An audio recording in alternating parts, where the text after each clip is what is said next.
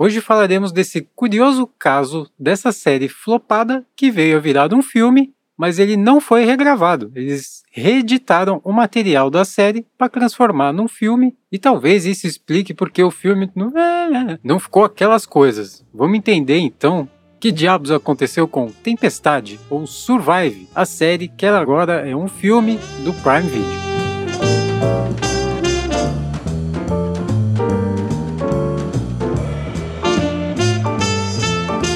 Esse é o TV Sem Spoiler e eu sou Dante Gessuli dando pitacos sobre filmes e séries dos grandes serviços de streaming, para te clarear as ideias e te manter no escuro sobre as histórias. E o som misterioso de hoje é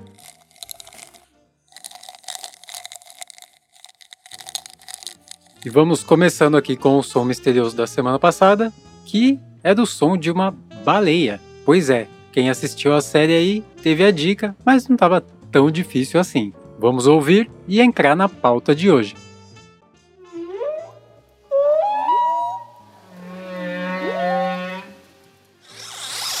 Vamos começar então explicando essa bagunça de, do filme, que era uma série que foi reeditado para virar um filme. Originalmente, essa produção era de um serviço que durou apenas alguns meses chamado Quibi. Ele era tipo um Netflix para ser usado em celular, onde teríamos séries curtinhas, na verdade séries com episódios curtinhos de cerca de 10 minutos, para ser assistido no transporte ou se deslocando, alguma coisa do gênero, na fila, esse tipo de coisa. As séries, inclusive, eram feitas para você assistir com o celular virado na vertical. E o Quibi ele foi lançado aí bem no comecinho da pandemia, que quebrou as pernas do serviço e como tá todo mundo em casa, quem quer assistir uma série no celular feito na vertical? Então esse serviço durou apenas alguns meses e aí todo o conteúdo dele foi vendido para outros serviços. Então por isso temos hoje esse filme Tempestade ou Survive em inglês, que foi reeditado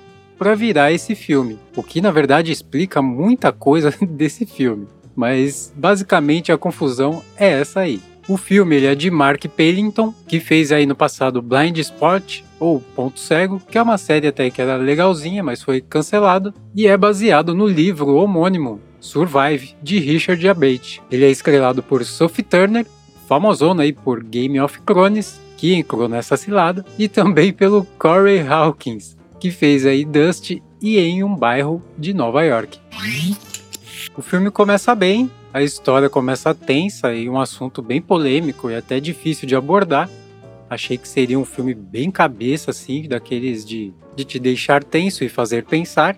E o começo vai super bem ali, o primeiro ato vai desenvolvendo a história da personagem principal junto de alguns outros personagens e até você consegue uma conexão com ela emocional e vai indo bem ali até o segundo ato, que dele já pro terceiro a coisa começa a degringolar e a história vira uma coisa só, ele foca na história principal e todo o resto que o começo apresentou ali vai se dissolvendo e vai ficando um roteiro meio pobrezito demais. Ali no segundo e terceiro ato fica uma alternância de diálogos que tentam ser profundos e cenas de Grone mostrando eles caminhando pelas montanhas e tentando sobreviver. Fica nessa alternância, fica meio chato e repetitivo um pouco o roteiro, vai pro brejo ali. O que pode ser uma característica do antigo formato do filme, que era uma série com episódios de 10 minutos cada um. Então, talvez fizesse mais sentido esses episódios curtos do que quase duas horas de filme. Esse filme poderia ter sido resumido para uma hora e meia, uma hora e vinte, uma hora e meia ali. Daria para contar a história tranquilamente, sem entediar o espectador. Já na parte visual, vamos um pouquinho melhor que a história, o roteiro e a narrativa como um todo. Ele começa com uma cena bem psicodélica, fiquei animadão nessa hora. E no começo ali, onde o primeiro ato vai ok, a parte visual também tá legalzinha. Temos uma fotografia legal, com uma iluminação boa, vamos indo muito bem.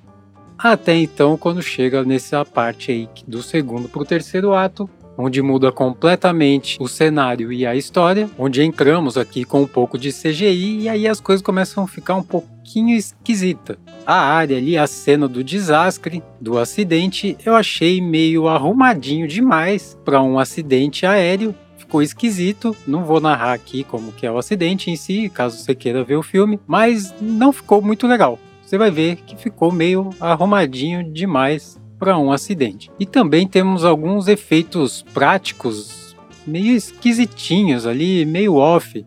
Talvez numa tela de celular na vertical dentro do busão fique ok, mas não ficou muito legal sentado no sofá ali prestando atenção na tela com a resolução bem bacana. Mas as cenas de Grone elas são legais, tem uma fotografia bem bonita, a paisagem ajuda bastante ali, então rola umas composições aí de imagem que ficaram bem bacanas sim. Não vou negar, mas como disse aí, em alguns momentos do CGI até alguns efeitos práticos, temos umas coisinhas meio esquisita. Vale deixar claro que os outros aspectos ali da composição visual, como figurino, maquiagem, composição de cenário, esse tipo de coisa, tava legal. Gostei.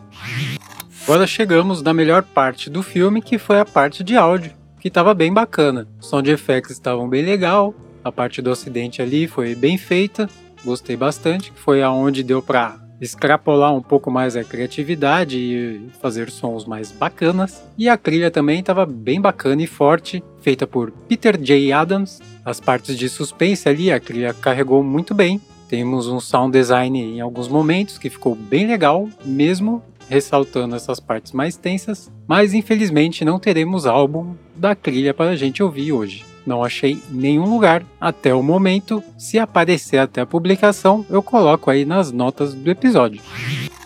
A conclusão é que está meio difícil recomendar esse filme, a não ser que você seja muito fã da Sophie Turner ou do Corey Hawkins. Caso contrário, vai ter que ir por sua conta e risco. Vamos ficando aí então com a nota 2,5 na nossa escala de assistibilidade, que significa aí por sua conta e risco, ou assista no ônibus, ou assista começando a almoçar, porque aí dá tempo de você almoçar no primeiro ato, e aí logo depois no segundo e terceiro ato você já pode tirar aquele cochilinho gostoso porque o filme não muda muito nessa parte. Esse filme pode ser assistido pelo Prime Video, custando aí R$14,90 por mês, ou se você fizer o plano anual, sai por R$9,90 mensais. E assinando pelo link aí nas notas do episódio, você ajuda o podcast. Lembrando que estamos em junho de 2023. Esse foi o episódio de hoje espero que vocês tenham gostado. Se você gostou, deixe seu like, sua estrelinha, seu comentário, sua avaliação, compartilhe com os amigos e se foi útil para você, deixa um cafezinho pra gente lá no PicPay ou via Pix. Todos os links do que a gente falou estão aí nas notas do episódio. Não esqueça de tentar adivinhar o som misterioso de hoje e até semana que vem.